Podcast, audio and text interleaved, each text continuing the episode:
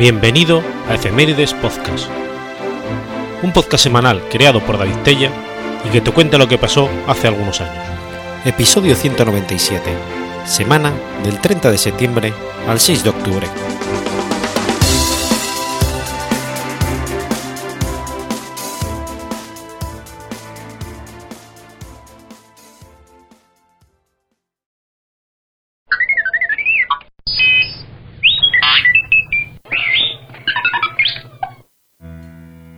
30 de septiembre de 1227. Nace Nicolás IV. Nicolás IV fue el Papa número 191 de la Iglesia Católica, de 1288 a 1292.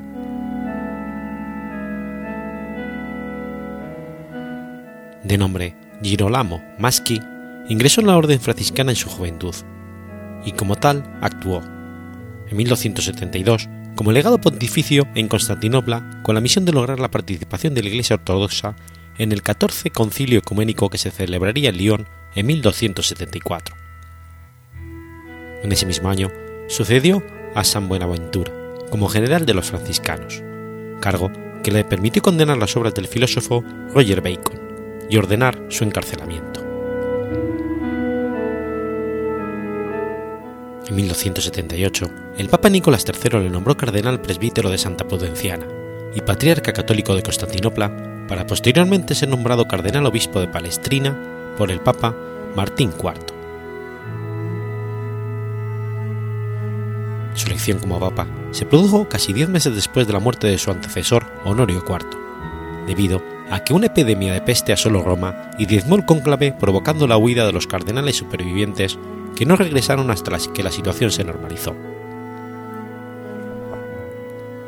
Consagrado el 22 de febrero de 1288, fue el primer papa franciscano de la historia de la Iglesia. En mayo de 1289, Nicolás IV coronó, como rey de Nápoles y de Sicilia, a Carlos II de Anjou, a cambio de que éste hubiera reconocido su vasallaje al pontífice, negándose por lo tanto a reconocer a Jaime II de Aragón como rey siciliano, título que este ostentaba desde que en 1285 sucedió a su padre, Pedro III de Aragón. En esta línea concluyó en 1291 un tratado con Alfonso III de Aragón y con Felipe IV de Francia, con el fin de expulsar a Jaime II de Sicilia. En 1290 publicó una importante constitución por la que otorgaba a los cardenales la mitad de los ingresos que fueron entregados a Roma para ayudar al mantenimiento financiero del colegio cardenalicio. En 1291 se produjo la caída de San Juan de Acre y Nicolás IV retomó la idea de una cruzada sobre Tierra Santa, pero el desinterés mostrado por las grandes monarquías europeas y las complicadas relaciones entre los reinos de Aragón y Sicilia hicieron fracasar la empresa. De la alianza con el rey de Aragón, negó la dispensa para el matrimonio del nuevo rey Jaime II de Aragón con la hija del rey Sancho IV de Castilla, Isabel de Castilla, con lo que dicha unión celebrada en 1291 quedó como ceremonia civil. Durante su pontificado también se enfrentó con el Sacro Imperio, con motivo de la sucesión del reino de Hungría, ya que Nicolás IV lo otorgó a Carlos Martel de Anjou, hijo de Carlos II de Anjou, en detrimento de Alberto, el hijo del emperador Rodolfo I de Habsburgo. En el orden pastoral, promovió misiones entre los tártaros y los mongoles, y sobre todas es digna mención la misión de Fray Juan de Montecorvino a China. Nicolás IV murió el 4 de abril de 1292 y fue sepultado en la Basílica Romana de Santa María la Mayor, junto a la cual había construido su residencia, rompiendo con la tradición de San Juan de Letrán como sede papal. Las profecías de San Malaquías se refieren, a este papa como el pico en la comida, cita que hace referencia a que fue llamado Jerónimo de Ascoli durante su permanencia en la orden franciscana. Yesca significa alimento, ya que fue elegido tras un concilio que duró más de un año. Fue picoteado entre todos los cardenales.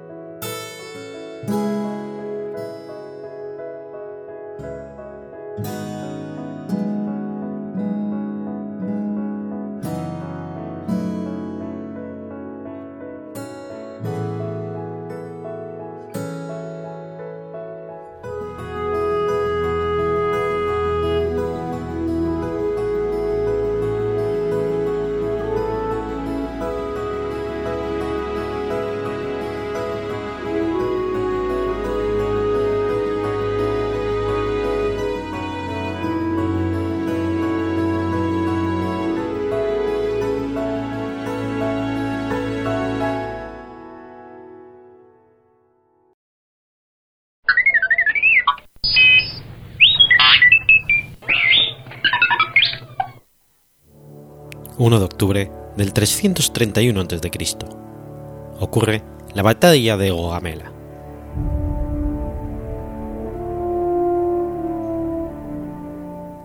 La batalla tuvo lugar en Gaugamela, en la ribera del río Bumodos, tributario del Gran Zaf.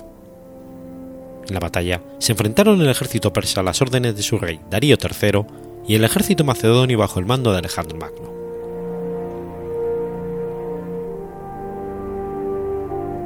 Macedonia era un país bárbaro helenizado, de organización social feudal y que poseía un espíritu guerrero. Era un reino hereditario, con nobleza y con una asamblea del ejército. En el año 359 a.C. estaba gobernado por Filipo II, quien en el 358 a.C. había logrado la unificación de Macedonia y cuyo objetivo era proporcionarle a su reino una salida al mar. Poseía una excelente organización militar basada en una falange compuesta por infantes y una caballería integrada por nobles. Para combatir, adoptaba la línea oblicua. No conquistaba ciudades mediante prolongados sitios, sino que empleaba máquinas de origen asirio. Obtenían sus recursos financieros de la explotación de las minas de oro de Pangeo, al este de Estrimón, En el 356 a.C., Macedonia inició una guerra santa contra los focidios, acusándolos de haber profanado el santuario de Delfos. En el año 352 a.C., conquistaron Tesalia y en el 343 la Tracia. En el año 338 a.C. obtuvieron la victoria en la batalla de Queronea contra los griegos, victoria que fue decidida por la acción de la caballería al mando del joven Alejandro hijo de Filipo II. En el año 337 se formó la Liga de Corinto, bajo la hegemonía de Macedonia. La integraban todas las ciudades griegas excepto Esparta. El objetivo de la Liga era apoderarse de Persia y liberar las ciudades griegas en Asia. En la Asamblea Constituyente se acordó que la sede sería Corinto. Se designó como jefe vitalicio al rey de Macedonia y se acordó emprender la guerra contra Persia en el año 336, Filipo II murió asesinado, siendo sucedido en el trono por su hijo Alejandro de 20 años de edad. Un año después, Alejandro sofocó la rebelión de Tebas, Atenas y el Peloponeso. En castigo, destruyó Tebas y sus habitantes fueron sometidos a la esclavitud. En el año 334 a.C. comenzó la campaña contra Persia, campaña que para los griegos era de venganza y para Macedonia de conquista. El ejército estaba compuesto por 30.000 infantes y 5.000 jinetes. En mayo, Alejandro cruzó el Esponto y obtuvo la, la victoria en la batalla de Gránico. En noviembre del año siguiente, Alejandro venció la batalla de Isos contra las tropas persas mandadas por Darío III. En el año 332 a.C., Alejandro se metió a Siria conquistando Tiro y luego entró en Egipto, donde fundó la ciudad de Alejandría.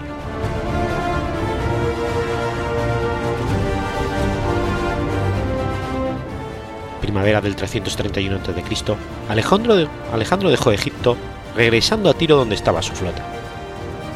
De allí se dirigió a Antioquía, cruzando el valle del río Orentes y llegó al río Éufrates a la altura de Tapsaco, donde fundó la ciudad de Niceforio para que fuera una plaza fuerte y depósito de los suministros del ejército. Aquí supo que Darío se encontraba en Arbelas, por lo que cruzó el Tigris y se dirigió hacia el norte bordeando la ribera oriental del río. Darío había reclutado un nuevo ejército tras su derrota en Isos. Desde Babilonia avanzó hacia el norte, pasó a la orilla izquierda del Tigris y continuó hacia Arbelas, donde estableció su provisionamiento y su harén. Luego dirigió el ejército a Gaugamela, lugar que tiene una amplia llanura que favorecía el movimiento de sus numerosas tropas montadas. Incluso procedió a nivelar el terreno y eliminar los obstáculos, convirtiendo a Gaugamela en un inmenso campo de maniobras apto para que desplazaran sus carros provistos con guadañas en las ruedas.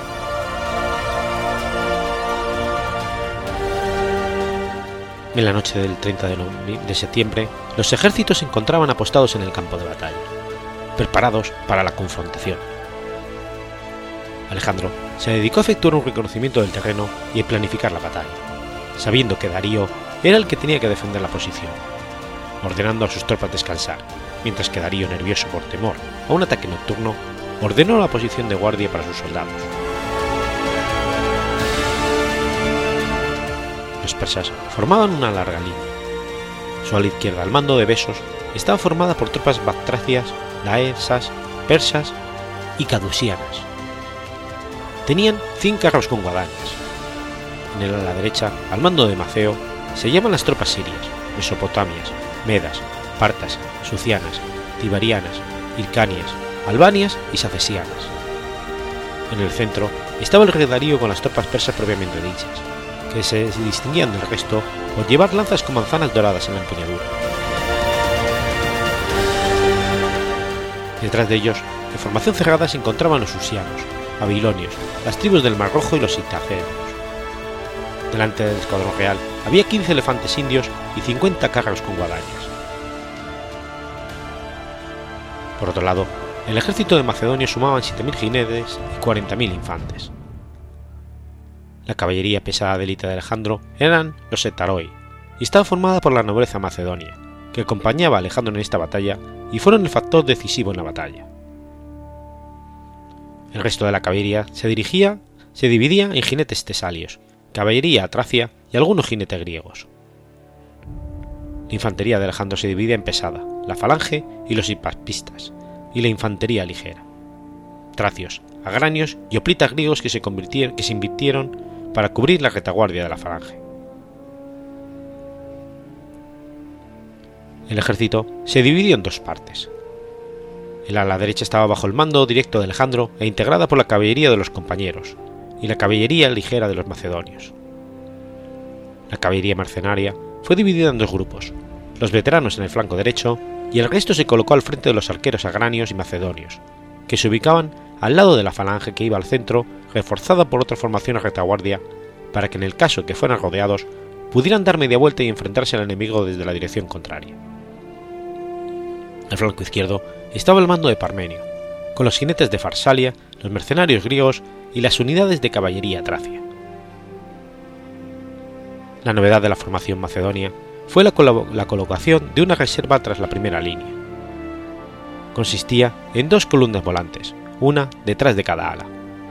Estaban colocadas formando un ángulo con el frente, a fin de coger del flanco enemigo si éste intentaba rodear las alas. Si no se daba dicho caso, se replegarían hacia el centro para reforzar el frente. Alejandro dispuso su ejército de modo que dieran frente a todas las partes. Formaba un gran rectángulo que podía enfrentarse a ataques provenientes desde cualquier dirección. Esta disposición fue la que hizo obtener la victoria, pues intuyó los movimientos que haría el adversario y se preparó para enfrentarlos y contrarrestarlos. Alejandro se movió oblicuamente hacia el, hacia ala izquierda persa en lugar de avanzar directamente hacia ellos. Al continuar avanzando en esa dirección, se colocó más allá del terreno nivelado por los persas. Darío entonces ordenó que su ala izquierda contuviera el movimiento lateral de Alejandro, realizando una salida envolvente. Alejandro, a su vez, inició un ataque hacia el centro de las tropas envolventes y dio comienzo a una serie de ataques y contraataques hasta que las formaciones persas quedaron rotas. Darío envió sus carros contra la falange para sembrar el desorden en ella, pero la infantería macedonia, que estaba delante de las caballerías para protegerla de los carros, arrojó sus jabalinas, flechas y demás armas arrojadizas y abrió sus filas dejando aisladas las cuadrigas que atravesaron las líneas macedonias. Darío, en un intento para detener el avance de Alejandro, envió a la caballería persa del sector central, con el resultado de que se abrió una brecha en su línea. Así, terminó la primera fase de la batalla.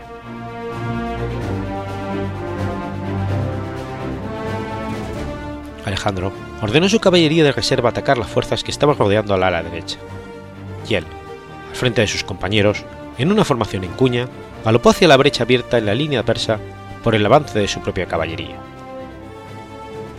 Luego se dirigió contra Darío, quien abandonó el campo aterrorizado ante la embestida de Alejandro. La caballería persa de la izquierda, que estaba siendo atacada por la reserva macedonia, también emprendió la huida, siendo perseguida por los macedonios, que los masacraron.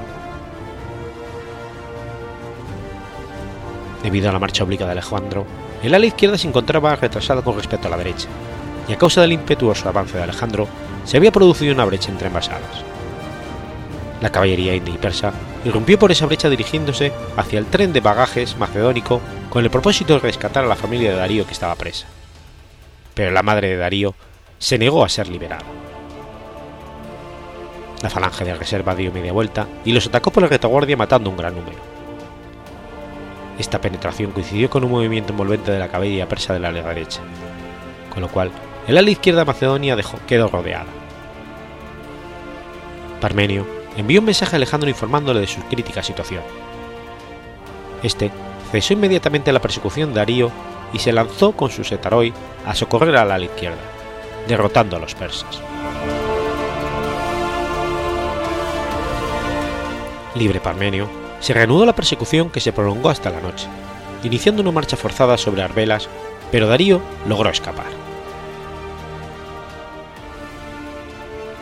Alejandro se dirigió desde Arbelas a Babilonia, donde ordenó reconstruir el templo de Marduk. Luego tomó Susa, donde se apoderó de 120.000 talentos, y más tarde conquistó Persépolis, donde, en un acto ritual de venganza, quemó el palacio de Jerjes. En el invierno del año 330 a.C., partió de Persépolis a Ecbatana, donde se apoderó de 180.000 talentos, pero Darío lo eludió nuevamente. Por fin, tras recorrer 585 kilómetros en 11 días, logró alcanzar a la comitiva de Darío para enterarse de que éste había sido asesinado por Besos. Con la muerte de Darío, se cumplió el objetivo político de Alejandro, imponer su voluntad en el imperio y establecer su dominio sobre las del, del este.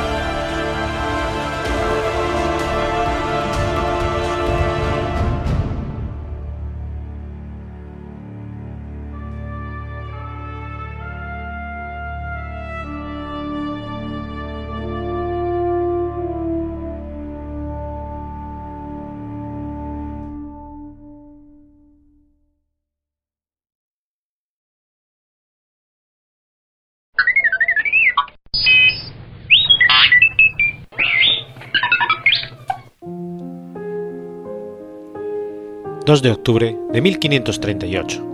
Nace el cardenal Carlos Borromeo. Carlo Borromeo fue un cardenal italiano, arzobispo de Milán y uno de los grandes reformadores católicos de la época postridentina. Era sobrino del Papa Pío IV, y la Iglesia Católica le venera como santo.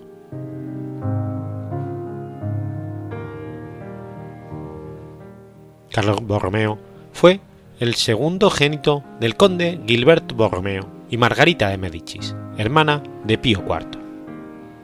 A los ocho años de edad recibió la, la tonsura clerical de mano del obispo de Lodi, Giovanni Simonetta.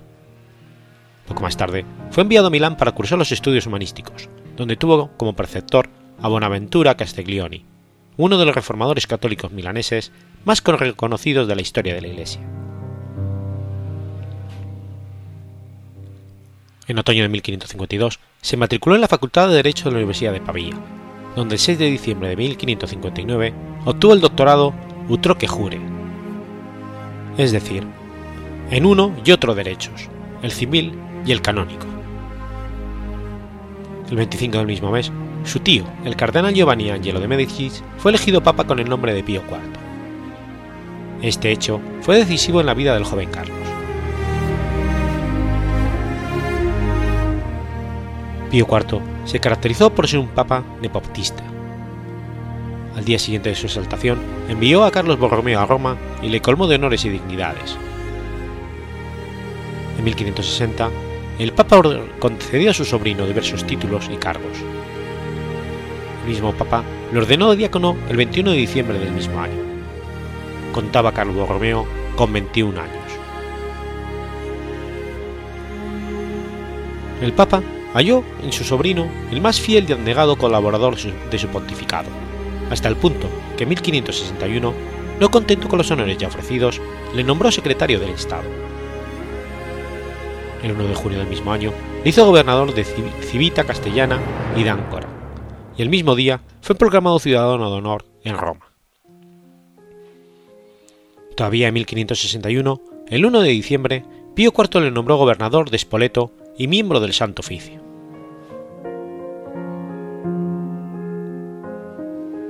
Carlos era de estatura algo más que mediana, grandes ojos azules, cabello negro, nariz larga y tez pálida. Llevó barba, corta y desaliñada hasta que en 1574 mandó al clero que se la cortase procediendo él con el ejemplo. La impresión que producían los embajadores era de timidez y modestia, hasta el punto de tener algunos por poco apto para los cargos.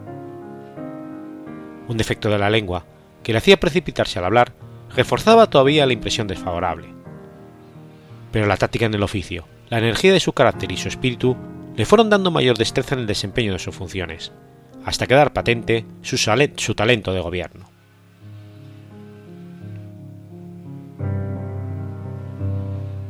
El trabajo de la correspondencia diplomática era imponente, pero a Carlos le secundaba Ptolomeo Gallo, antiguo secretario cardenal de Médicis y luego cardenal. Con él acudía todas las mañanas a su tío para presentarle los resúmenes de la correspondencia recibida y tomar nota de las respuestas que había que dar. Al adquirir con la experiencia un sentido más expeditivo en los despachos de los negocios, fue teniendo siempre, también más libertad de movimientos, pero siempre se mostró fiel intérprete del pensamiento y del gusto del pontífice aun en cosas contrarias a su propia opinión. Al mismo tiempo, el Papa acogía gustosa las sugerencias del sobrino que poco a poco tuvieron un mayor influjo sobre él. El cardenal Nepote respondió plenamente a las esperanzas de Pío IV. Una fecha divisoria en la vida anterior de Carlos Borromeo fue la de su ordenación sacerdotal. Su anterior vida como cardenal no era licenciosa, pero tampoco era la de la asceta de los años posteriores. Amaba extraordinariamente la caza y a ella se dedicaba, según algunos, con mayor entusiasmo del que convenía con su dignidad. Jugaba al ajedrez y se divertía con la música.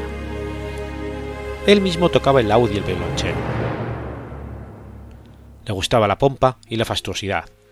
Le atraían grandemente las veladas literarias, y para ello fundó en 1560 la Academia del Noti Vaticane o Academia de las Noches Vaticanas, fundada en el siglo XV por Paulo III y desaparecida en 1549. Federico Borromeo, su hermano, a quien el Papa acaba de nombrar capitán general de la Iglesia, murió inesperadamente en un acceso de fiebre el 19 de noviembre de 1562. La muerte del mayorazgo causó hondo dolor al pontífice, al pontífice y al sobrino Incluso corrió el rumor de que Carlos Borromeo, ya subdiácono, sería dispensado del celibato para continuar el nombre familiar. Pero Pío IV lo desmintió categóricamente en el consistorio del 3 de junio, en el que le elevó al orden del presbiteriado. El 17 de julio de 1563 fue ordenado sacerdote y el 7 de diciembre del mismo año recibió la consagración episcopal el 17 de noviembre de 1564, el Papa le dio el título de cardenal presbítero de Santa Praxedes.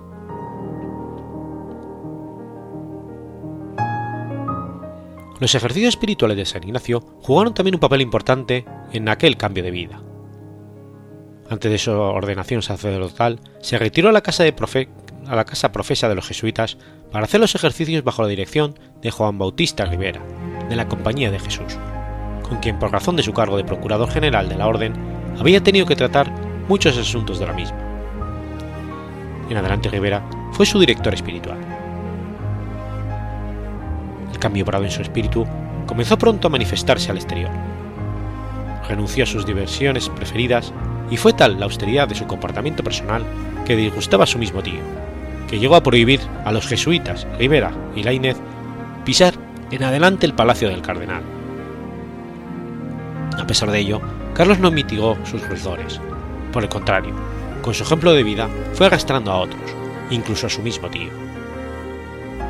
El embajador veneciano, Soranzo, decía de él que hacía más bien en la corte de Roma que todos los decretos tridentinos juntos.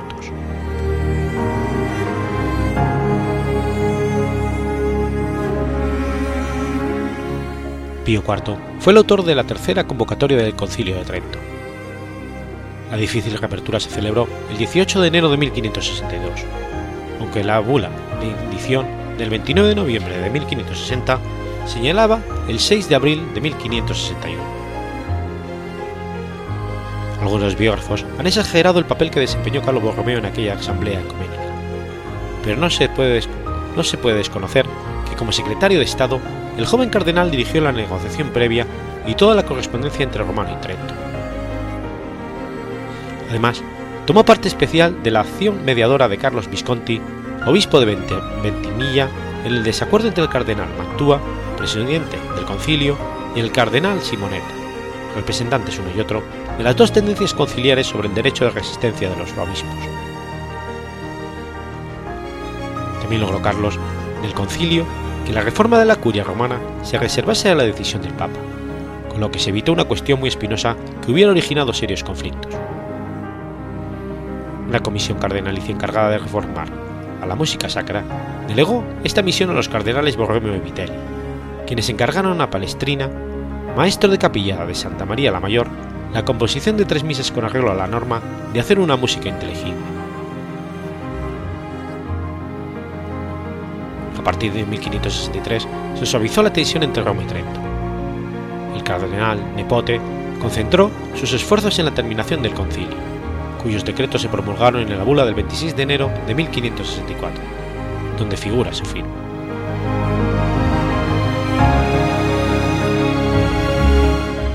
Como arzobispo de Milán, de donde fue preconizado el 12 de mayo de 1564, quiso implantar cuanto antes en su diócesis las reformas tridentinas. Envió como vicario general a Nicolás Ormagneto con el encargo, entre otros, de abrir un seminario diocesano, cuya dirección y profesores obtuvo del general de los jesuitas Diego Lainez. Para la reunión del concilio provincial, prescrito por Trento, solicitó permiso al Pío IV para ir a celebrarlo personalmente. Hizo la entrada solemne en Milán el 23 de septiembre de 1565. En su viaje de vuelta a Roma, recibió noticias alarmantes sobre la salud de su tío. Apresuró entonces el paso y a duras penas llegó a tiempo para administrarle los últimos sacramentos y recibir su póster suspiro.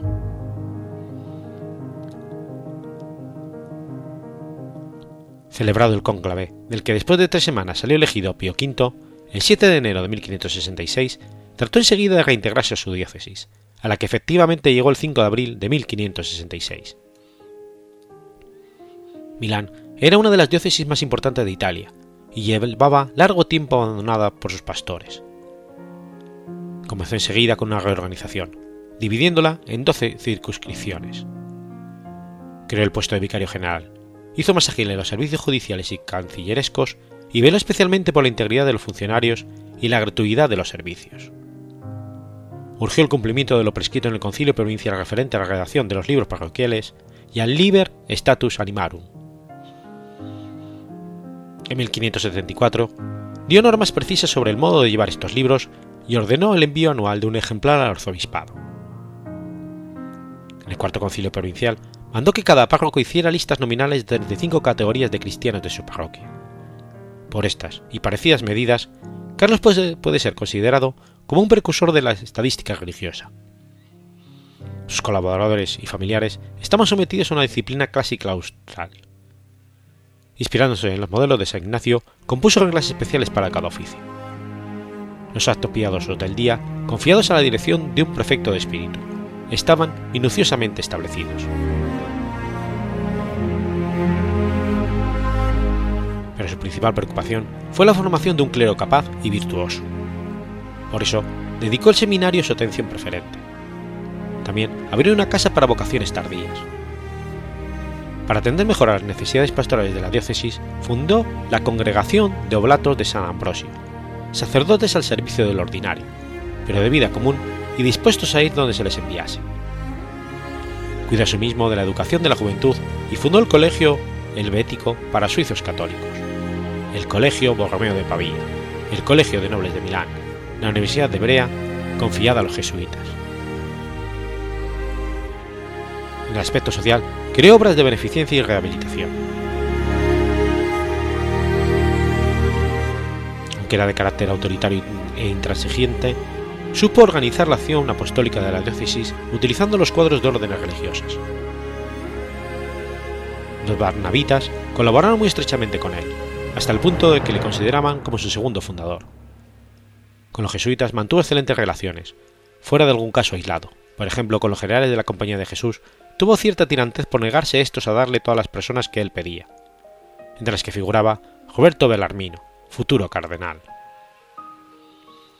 En 1566, el arzobispo de Milán introdujo las primeras ursulinas en su diócesis, pero con la diferencia de que éstas debían estar sujetas al obispo diocesano y para quienes habían mandado redactar una regla de vida dando origen a las Úrsulas de San Carlos. A los trabajos de la Administración Central de la Diócesis añadió las visitas pastorales de los extensos territorios de su jurisdicción, que abarcaban también parte de los cantones suizos y otras misiones pontificias. Intervino activamente en los conclaves de Pío V y Gregorio XIII para asegurar una elección digna.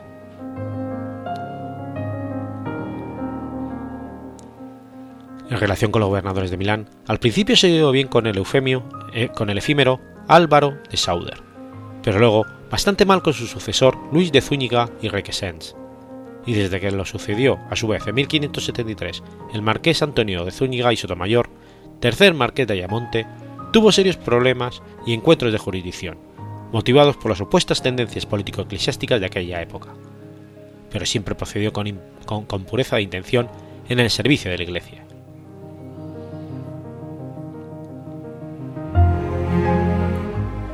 Un acontecimiento célebre en la vida de Carlos, que define la abnegación y sentido de responsabilidad de su cargo, la llamada peste de San Carlos. Cuando el 11 de agosto de 1576 hacía su entrada solemne en Milán Juan de Austria, gobernador de los Países Bajos, que marchaba camino a Flandes, estalló la espantosa noticia de que había peste en la ciudad. Aquel mismo día, prosiguió el gobernador su viaje y los milaneses comenzaron a apresarse para luchar contra el terrible enemigo. Romeo, que se encontraba fuera de la ciudad, al saber la noticia aceleró la vuelta para tomar las medidas oportunas.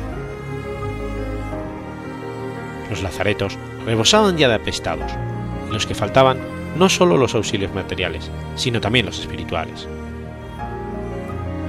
El arzobispo de Milán, para contrarrestar la peste, hizo pedir limosna por la ciudad y de su patrimonio vendió los objetos preciosos que le quedaban. Incluso cedió las colgaduras de su palacio para hacer vestidos dormía escasamente dos horas para poder acudir personalmente a todas partes. Visitaba todos los barrios alentando el ánimo de los que desfallecían, administraba él mismo los últimos sacramentos a los sacerdotes que sucumbían en aquella obra de caridad. Despreció el peligro de contagio y ordenó un tridúo de oraciones públicas y procesiones. Pero la peste siguió en aumento durante el otoño y todo el año siguiente. Hasta el 20 de enero de 1578 no se declaró su extinción. Por su extraordinaria conducta durante la peste aquella prueba se le denominó la peste de San Carlos.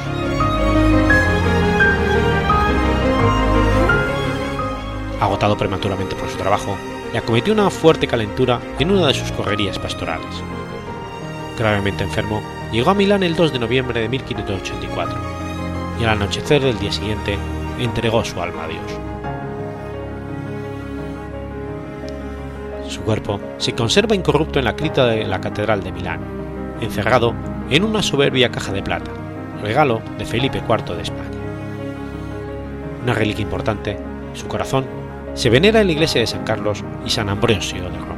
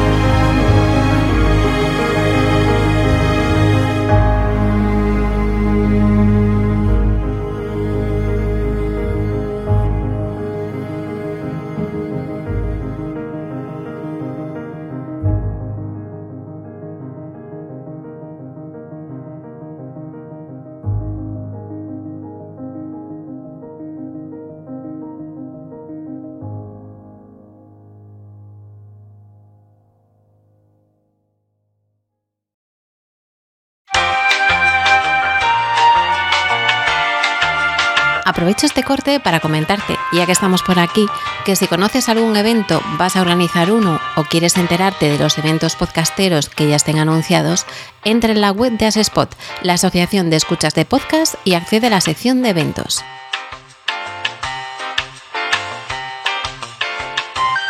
Si conoces alguno que se va a celebrar y no está allí, tienes una opción para enviar la información para incluirlo. Y si quieres estar informado de estos futuros eventos, puedes exportarlos y añadirlos en tu calendario. Recuerda asespot.org barra eventos y ahora seguimos con la programación habitual.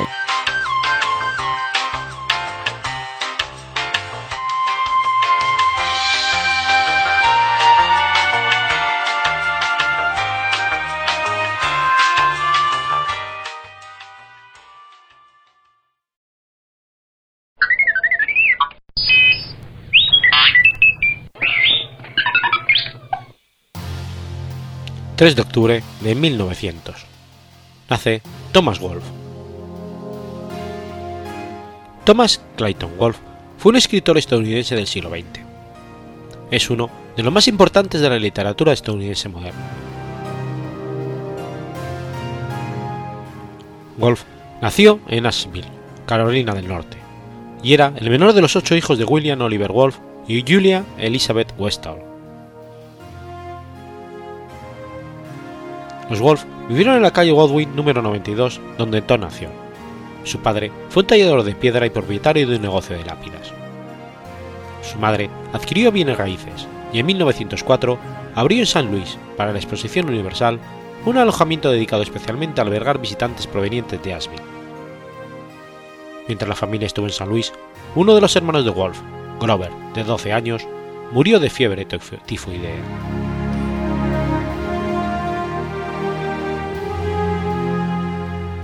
En 1906, Julia Wolf compró la casa llamada Old Kentucky Home, en la cercana calle Sub, número 48, ya que la relación matrimonial se había hecho insostenible. Tomó residencia allí con su hijo menor, mientras que el resto de la familia permaneció en la casa de la calle Wolf. Wolf vivió en el alojamiento de la calle Spruce hasta que fue a la universidad en 1916.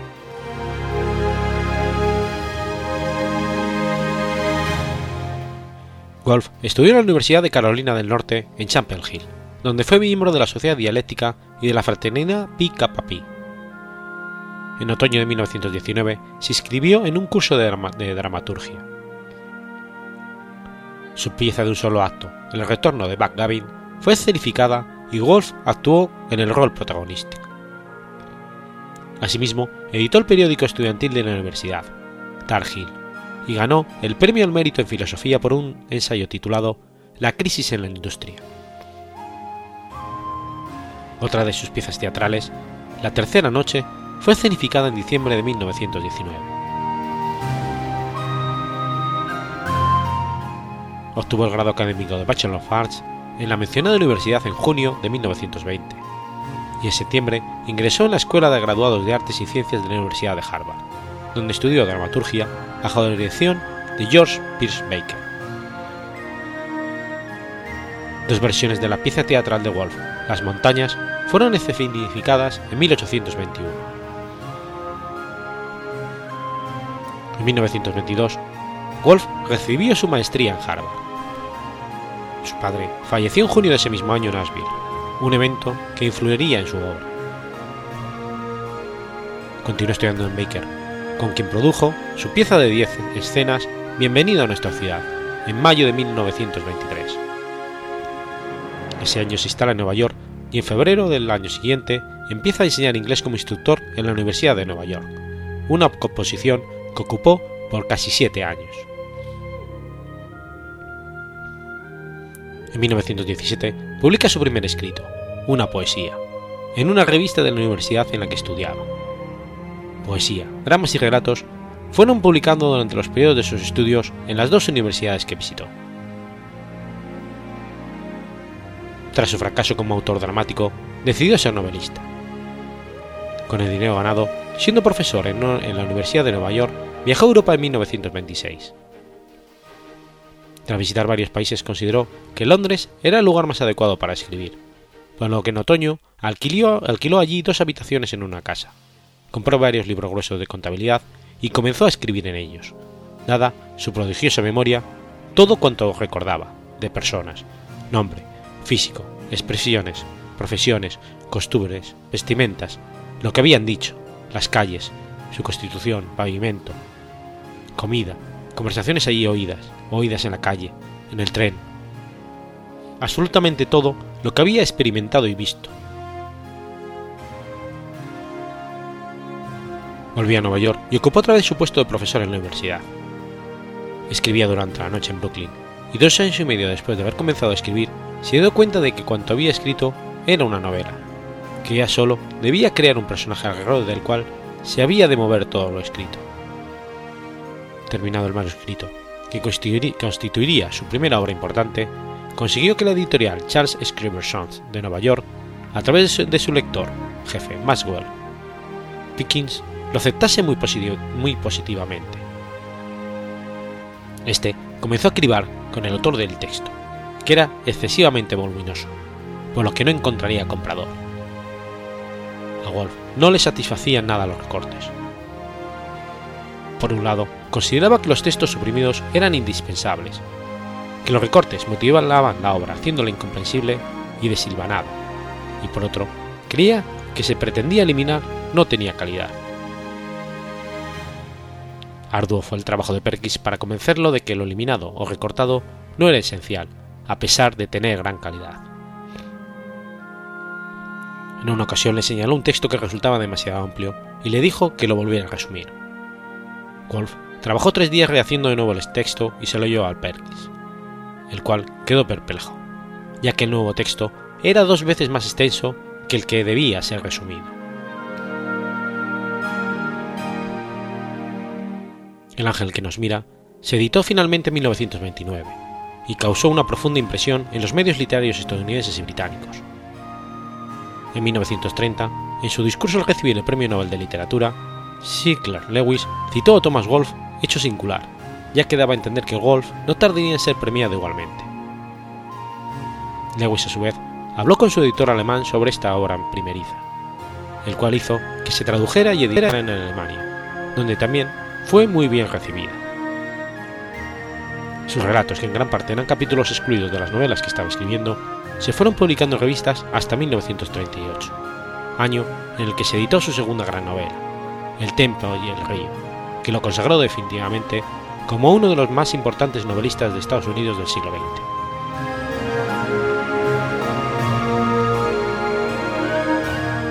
En julio de 1938, Wolf enfermó de neumonía en Seattle Surgieron complicaciones y le diagnosticaron una tuberculosis milar. Fue enviado a tratarse al hospital Johns Hopkins, en Baltimore, el 6 de septiembre. Pero una operación reveló que la enfermedad había invadido todo el lado derecho del cerebro. Sin recobrar la conciencia, Wolf falleció 18 días antes de cumplir 38 años. En su lecho de muerte, Wolf escribió una carta conmovedora a su editor, Maxwell Perkins, en la cual reconoció que lo había ayudado a realizar su trabajo y había hecho su obra posible. Thomas Wolfe está enterrado en el cementerio Riverside en Asheville.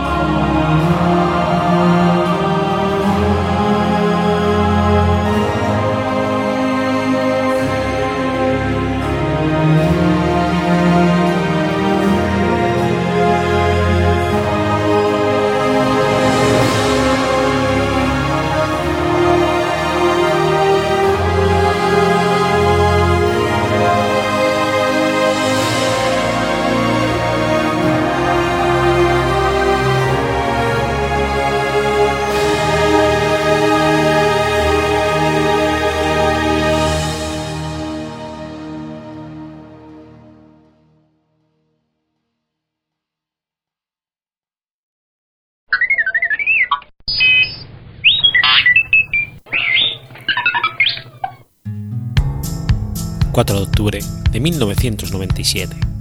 Muere Gunpei Yokoi. Gunpei Yokoi fue un desarrollador de videojuegos japonés que trabajó para Nintendo. Poseedor de una gran iniciativa e inventiva, inventó la afamada consola portátil Game Boy y los Game Watch, muy populares en aquel entonces, considerado ser prototipo de la primera mencionada. También fue el hombre que desarrolló la serie de Metroid y Kid Icarus.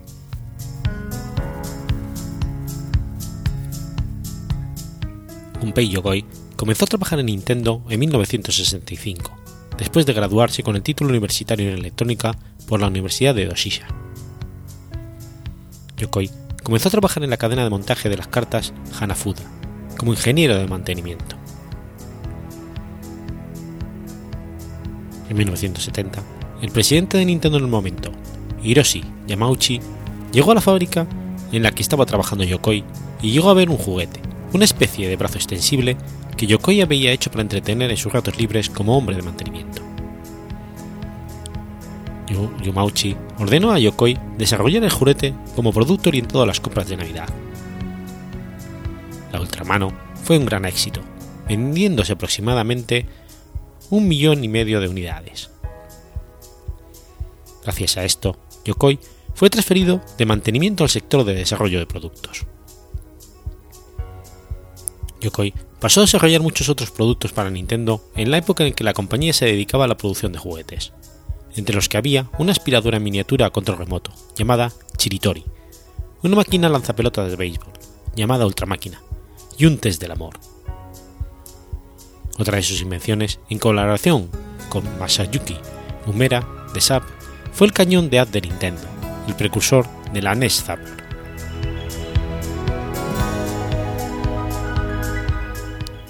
Yokoi creó en 1982 juguetes mentales mecánicos que conformaron una vez más su inteligencia creativa y abstracta.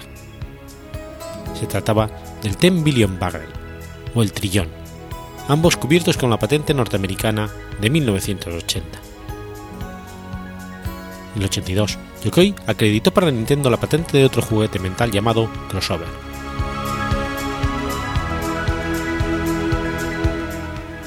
Cuando eventualmente Nintendo comenzó a vender videojuegos, Yamauchi le preguntó a Yokoi si podía desarrollar algún producto en ese campo. Después de ver un aburrido hombre de negocios jugando con una calculadora en un tren bala, Yokoi inventó un prototipo. El resultado inicial fue la popular serie de consolas portátiles Game Watch. Estas consolas individuales que incluían una pantalla LCD consideraban que eran un prototipo de la Game Boy, que sería lanzada al mercado más tarde, demostrando ser el mayor trabajo de Yokoi.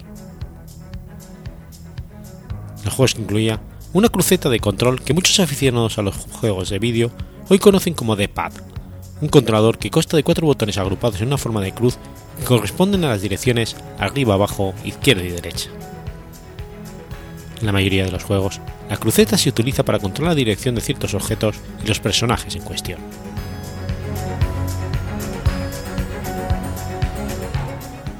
La serie Game Watch vio 59 títulos entre 1988 y 1991.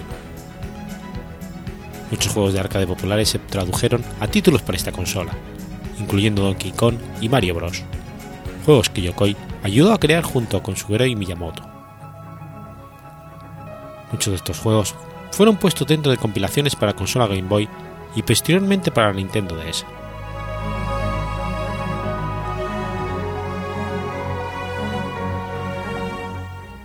Con el auge de la industria de los videojuegos a finales de la década de los 70, Nintendo empezó a asignar a sus ingenieros en jefe al manejo de sus propias divisiones.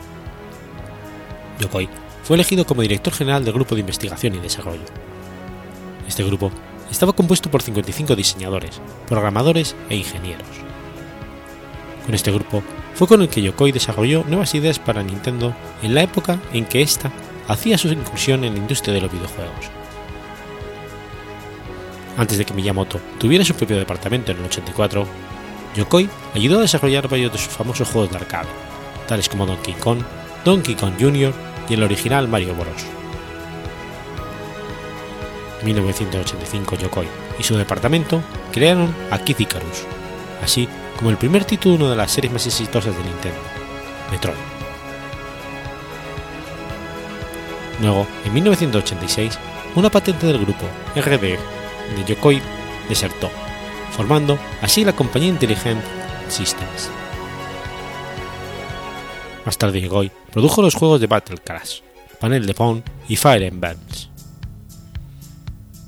Yokoi también fue el responsable de reclutar al hombre que diseñaría la Famicom y la Super Famicom Super NES, Masuyuki Umera.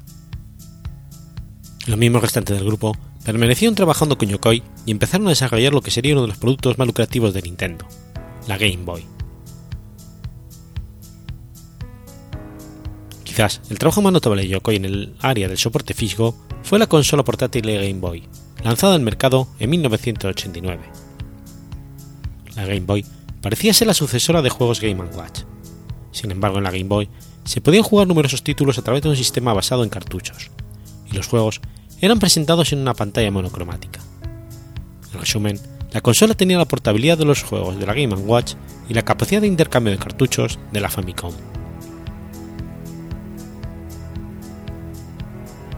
Una de las estrategias de venta de la Game Boy fue darle al cliente un producto accesible con un consumo de batería decente.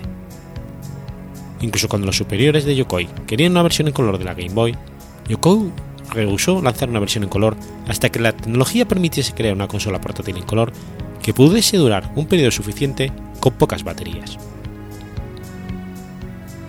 La persistencia de Yokoi dotó a la Game Boy de un catálogo de títulos inmenso y de una batería más duradera, lo que la llevó a dominar el mercado, mientras que la competencia cayó debido al alto consumo de batería, los pocos títulos y su elevado coste.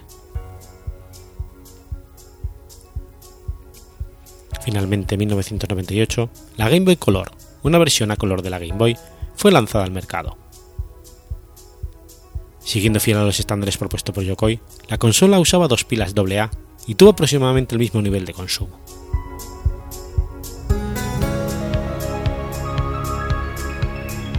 Gracias al éxito de Game Boy y los anteriores trabajos, Yokoi se había convertido en uno de los miembros más respetados de Nintendo. Sin embargo, buena parte de su reputación cayó de forma dramática con el desarrollo de la Virtual Boy, una consola de sobremesa que presentaba juegos en colores rojo y negro. La Virtual Boy presentaba imágenes en 3D.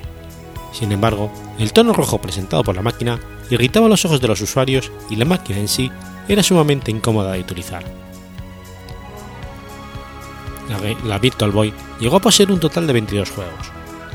Como resultado, no tuvo ningún éxito en Japón ni en América del Norte, y por consiguiente jamás fue lanzada a Europa. Yokoi estaba devastado debido al fracaso que había supuesto la Virtual Boy, y su fallo en este producto hizo que muchos empleados de Nintendo cuestionaran su potencial y sus habilidades.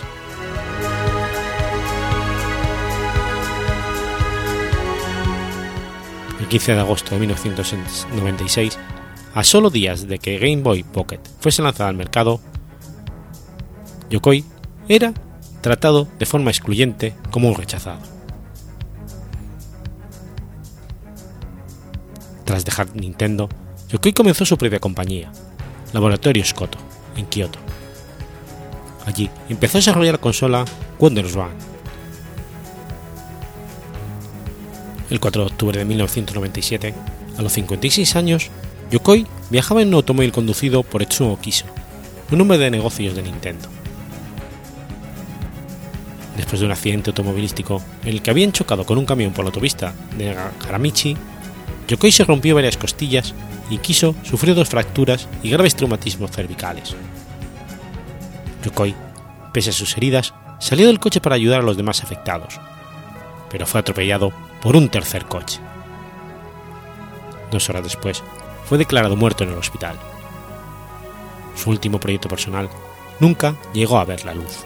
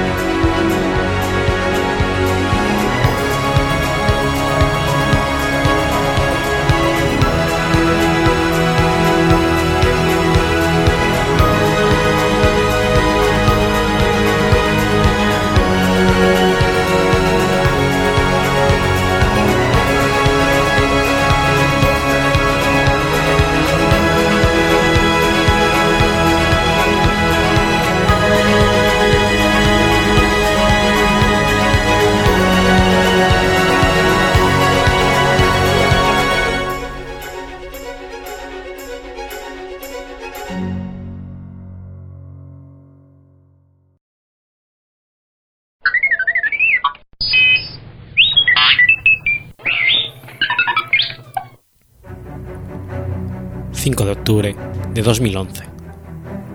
Muere Steve Jobs.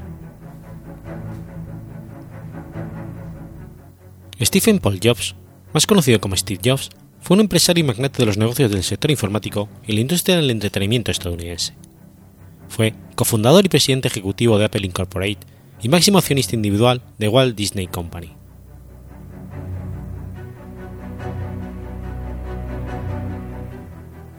Steve nació en San Francisco en el año 55, fruto de la relación entre Abdullah Vlad Yandali, un inmigrante sirio-musulmán, un luego doctorado en ciencias políticas, y Joan Carol Schnibel, un estadounidense de ascendencia suiza y alemana, por entonces dos jóvenes estudiantes universitarios que lo entregaron en adopción a una pareja de clase media, Paul Jobs y Clara Hagopian, de origen armenio.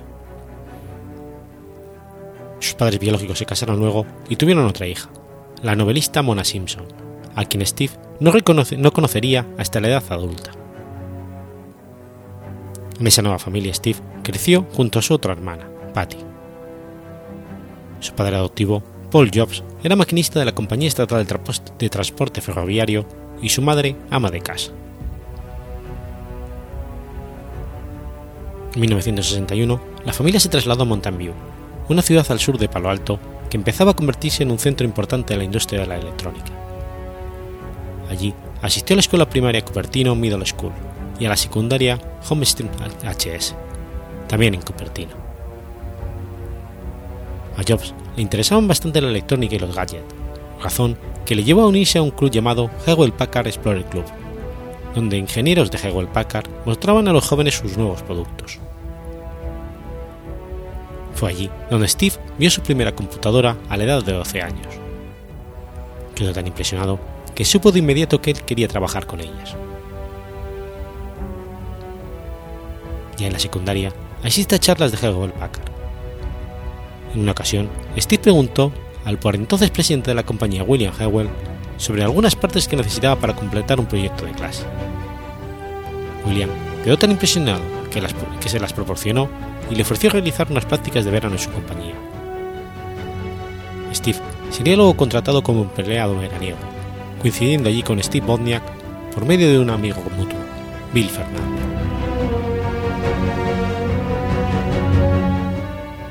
En 1972 entra a la Universidad Reed College de Portland, aunque asiste solo seis meses antes de abandonarlo, debido al alto coste de los estudios. De regresar a casa, continúa asistiendo a clases como oyente unos 18 meses más, viviendo a base de trabajos con mínimos ingresos. Curiosamente sus estudios en caligrafía, enseñada por Robert Paladino, le sería de utilidad cuando diseña las tipografías del primer Mac. Tras dos años fuera de casa, en otoño del 74 regresa a California, con el objetivo de realizar un retiro espiritual en la India y consigue un trabajo como técnico en la empresa fabricante de videojuegos Atari, donde colabora en la creación del juego Breakout. De la mano de Steve Wozniak, comenzará a asistir a las reuniones de Homebrew Computer Club, donde Wozniak le contó que estaba intentando construir un pequeño computador casero. Jobs se mostró especialmente fascinado por las posibilidades mercantiles de la idea de Wozniak y le convence para fabricar y vender uno. Steve Jobs se encargaría de las ventas y negociaciones, y Bosniak, en secreto, de construir la máquina electrónica. Tras su regreso de la India, a donde fue acompañado por un amigo y compañero de la escuela secundaria, más tarde primer empleado de Apple, Daniel Cott, decidió renunciar a Atari y fundar Apple Computer. Steve ofreció a Bushnell un porcentaje de Apple de 50.000 dólares, el cual no aceptó. Durante este tiempo, experimentó con drogas psicodélicas, LSD, llamando sus experiencias como una de las dos o tres cosas más importantes que había hecho en su vida.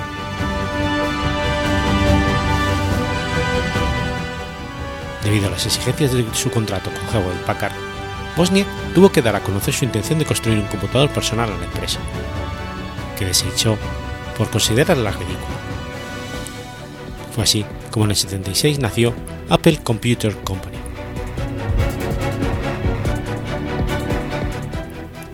la consecución del primer ordenador personal, bautizado como Apple One, Jobs se dedicó a su promoción entre otros aficionados a la informática, tiendas y ferias de electrónica digital, llevando a vender unos 200 ejemplares. A partir de entonces, el crecimiento de Apple fue notable. En tan solo 10 años Apple se convirtió en una empresa con 4.000 empleados y Jobs, con 27 años, era el millonario más joven de 1982.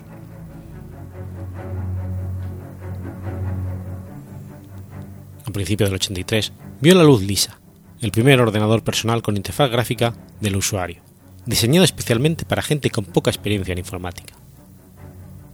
Su precio, más caro que el de la mayoría de los ordenadores personales de la competencia, no facilitó que el nuevo producto fuese precisamente un éxito de ventas, perdiendo Apple aproximadamente la mitad de su cuota de mercado en favor de IBM. Con un intento de mantener la competencia en la compañía, Steve se convirtió en ejecutivo. Convenció a John Scully, director ejecutivo de Pepsi, para tomar las riendas de Apple.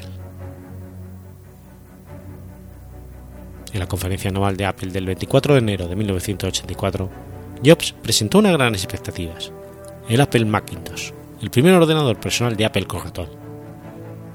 Sin embargo, Macintosh no alcanzaría las expectativas comerciales esperadas.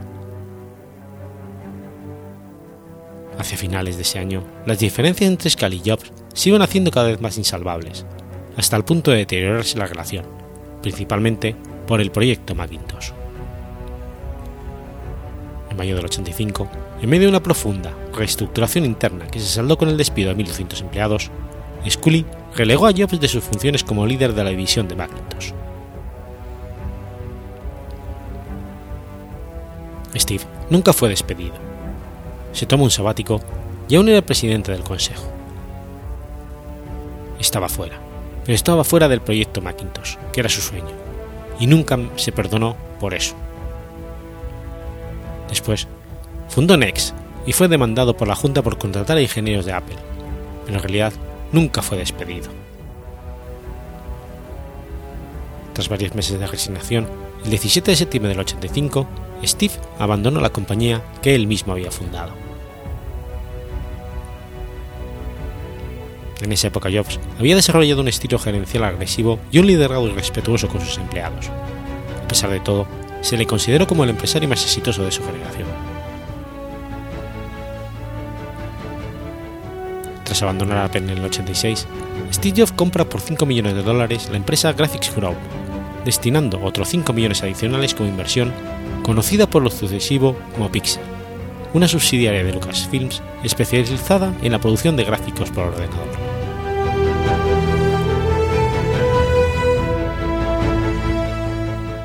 Steve comenzó a firmar varios acuerdos para producir películas animadas para la compañía Walt Disney, y en el 95 se estrenó en los cines Toy Story, el primer largometraje generado completamente por ordenador, conseguido con su propio software de renderización, Renderman.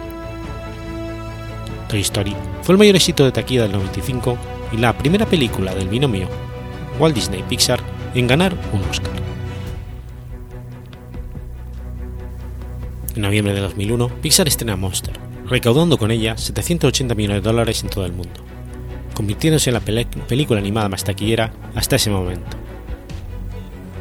Con sus éxitos siguieron buscando a Nemo, Cars, Wally y Up.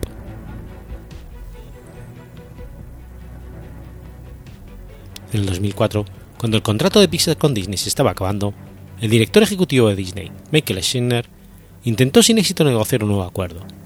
Y en los comienzos del 2004, Jones anunció que Pixar podría buscar un nuevo socio para distribuir sus películas después de que expirara su contrato con Disney.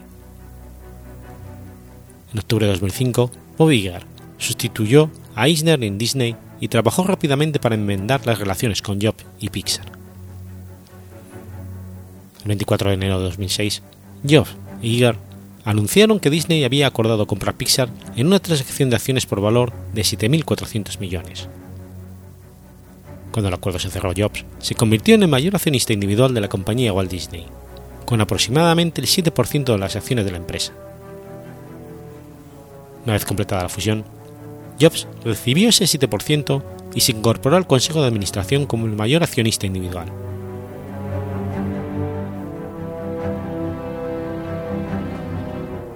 Tras dejar Apple, a los 30 años de edad, decidió continuar su carrera empresarial con la, en la industria de la computación y fundó la empresa Next, con una inversión de 7 millones de dólares. La primera estación de trabajo Next fue presentada el 12 de octubre de 1988. Recibiría oficialmente el nombre de Next Computer, si bien fue ampliamente conocida como el Cubo, por su distintiva caja de aleación de magnesio en forma de cubo. El sistema operativo de la nueva máquina fue bautizado como Next Step.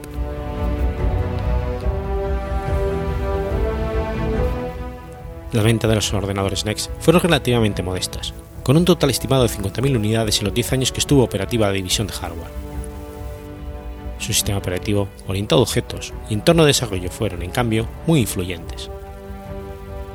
A pesar de su escasa penetración en el mercado, uno de estos equipos sirvió para que el científico Tim Berners-Lee creara el concepto de World Wide Web, que revolucionaría la red Internet. Como consecuencia, Jobs, en 1993, centró la estrategia de su compañía en la producción de software, cambiando el nombre de la empresa por el de Next Software Incorporated. Una de las decisiones más llamativas fue la venta de equipos NES construidos alrededor de los microprocesadores Intel 486 y Spark.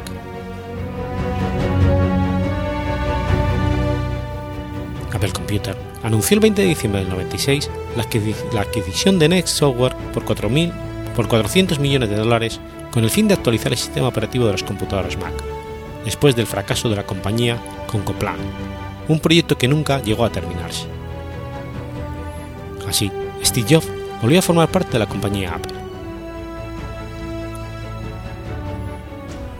La vuelta de Steve a la empresa se produjo cuando ésta se encontraba en declive, así que decidió, se decidió a recuperar el control de esta. Se ganó la confianza de la dirección de la compañía en detrimento del entonces director ejecutivo Gil Amelio, logrando que se le nombrara director interino el 16 de septiembre del 97. Algunas de las primeras medidas de Jobs en su nuevo puesto fueron firmar un acuerdo con Microsoft, por el cual esta empresa invertiría dinero en Apple a cambio de un 4% de sus acciones, aunque este porcentaje no le diera el derecho a voto en las decisiones de la junta directiva de la empresa. La, medida, la noticia de esta medida no fue bien recibida. De similar aceptación resultaron la cancelación del programa de licencias de Mac OS a otros fabricantes de hardware, como Power Computing, empresa que sería finalmente adquirida por Apple, lo que impidió la popularización, la popularización de esta plataforma informática y el descontinuar el Apple Newton, un dispositivo de características similares a un asistente digital personal.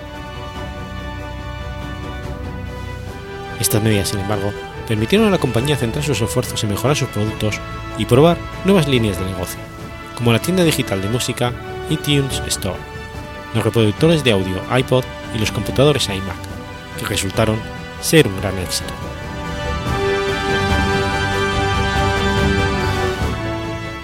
En 2006, Jobs firmó un contrato con Intel para utilizar procesadores de arquitectura x86 en todos sus computadores de escritorio y portátiles.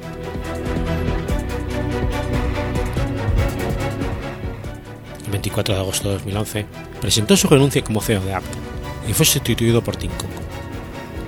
A partir de esa fecha y hasta su muerte, fue el presidente de la junta directiva de Apple.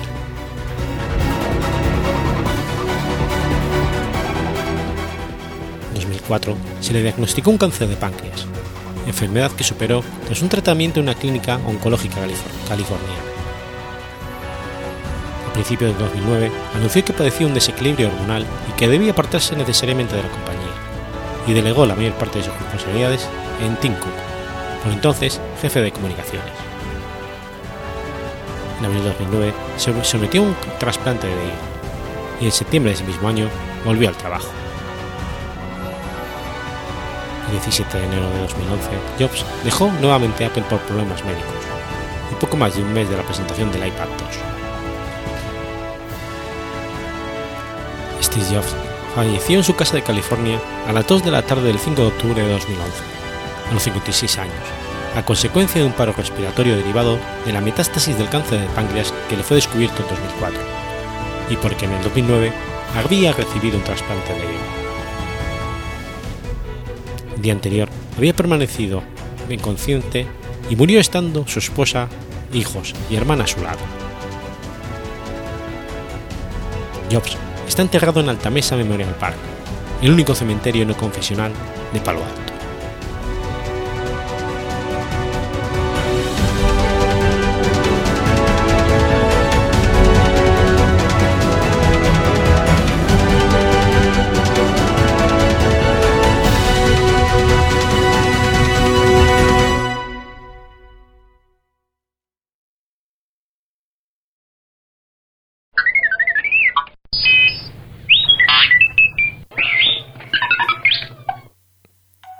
6 de octubre de 1908.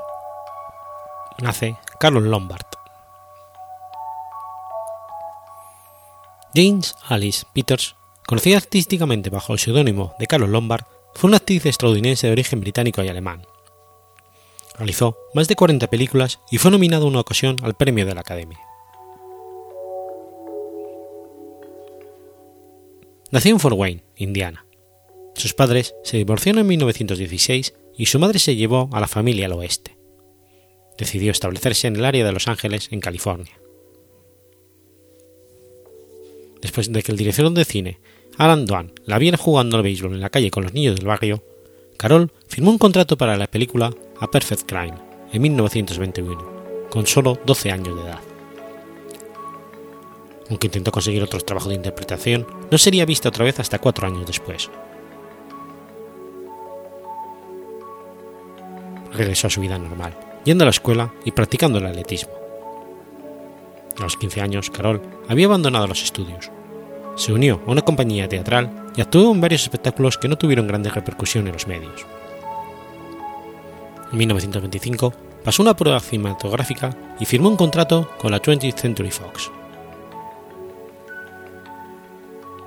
Su primer papel como actriz de la Fox fue Heart and Spurs, donde fue protagonista. Justo después de esa película, Carol apareció en un western llamado Durat of the Battles.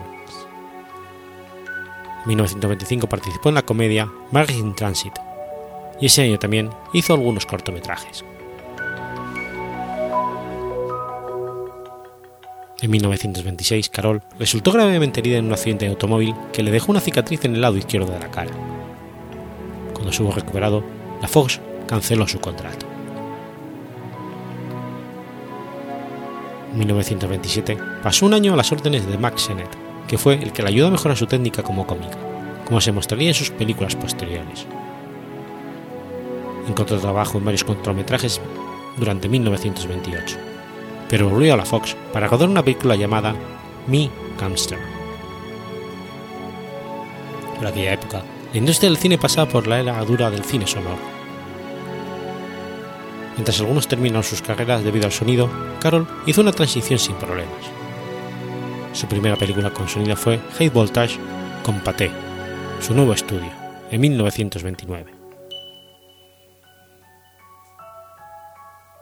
En 1931, Carol formó pareja con William Powell en Man on the World, con el que se casaría posteriormente. Casada por azar, unió a Carol y Carl Gable por primera y última vez. En aquel entonces estaba en los estudios Paramount y era una de sus estrellas. Pero fue la comedia de la vida de Howard House la que le dio la oportunidad de protagonizar un papel en la comedia.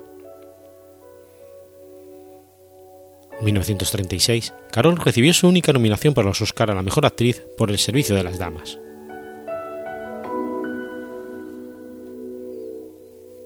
Carol estuvo excelente en el papel de Irene Bala. Sin embargo, el premio fue para Louis Reiner por El Gran Cirque, que también ganó como mejor película.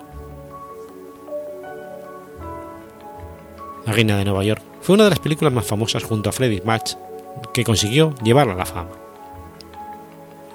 En el 39 se casa con, con Carl Gable, formando uno de los matrimonios más atractivos de Hollywood que solo duró tres años, hasta la muerte de ella. Su última película, Ser o no ser, dirigida por Ernest Lubitsch, en la que interpretó a la ficticia actriz de teatro polaca María Tura, fue su último gran éxito, y según la crítica, el mejor de sus films. La película, una de las pocas comedias desarrolladas en un entorno en principio tan poco cómico como la Polonia recién invadida por Hitler, es una de las más conocidas de las historias del cine. Estrenada en febrero del 42 en plena Segunda Guerra Mundial, con gran éxito de crítica y público.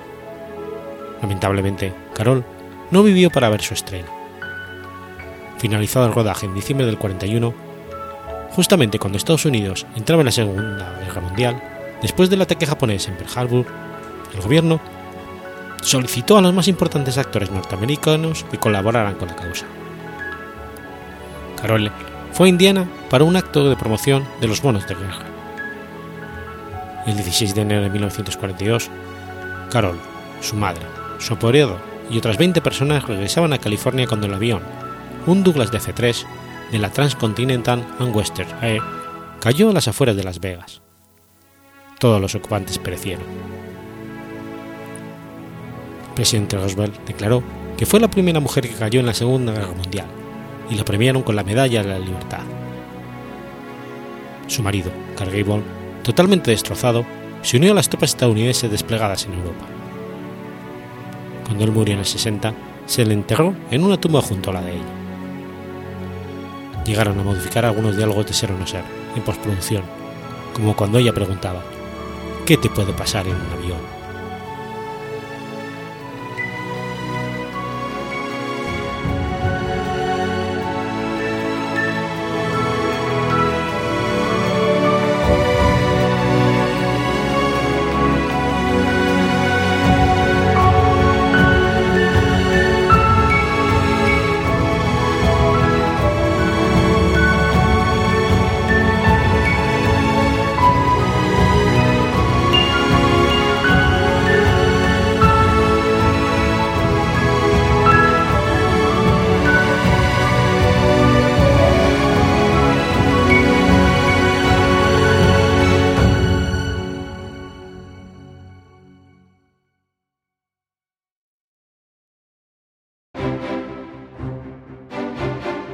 Has escuchado Efemérides Podcast.